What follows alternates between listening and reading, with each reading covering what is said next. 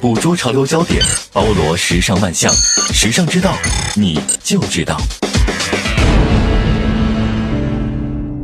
我我是一个比较相信缘分随缘的人，要来就来，要走你也抓不住。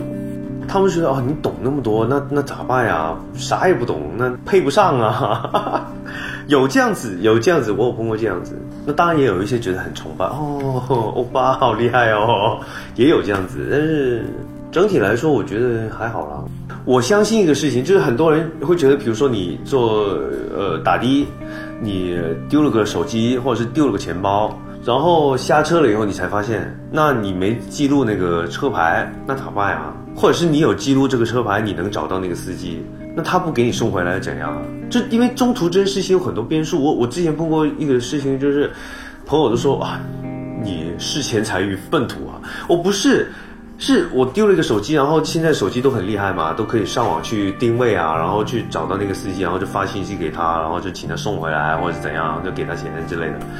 然后我就找找找找，反正到最后找了一天找不到。我觉得这个东西选择今天跟我断绝关系吧。那我我控制不了啊，对不对？那是一个可能命运的安排。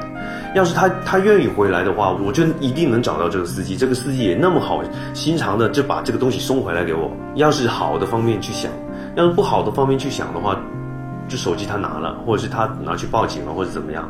那我控制不了很多事情。难道我就追踪这个司机吗？难道死缠烂打我去警察局，然后警察麻烦你必须要帮我找到他吗？我过了两天等不到消息，我就去买个新的，这是我的爱情观啊。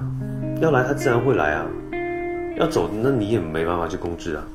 我是个很有交代的人，就是所有的事情我都会说得很清楚明白啊。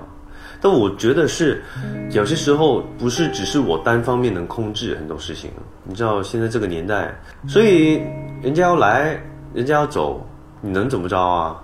就不能把他就拴在家里吧，对不对？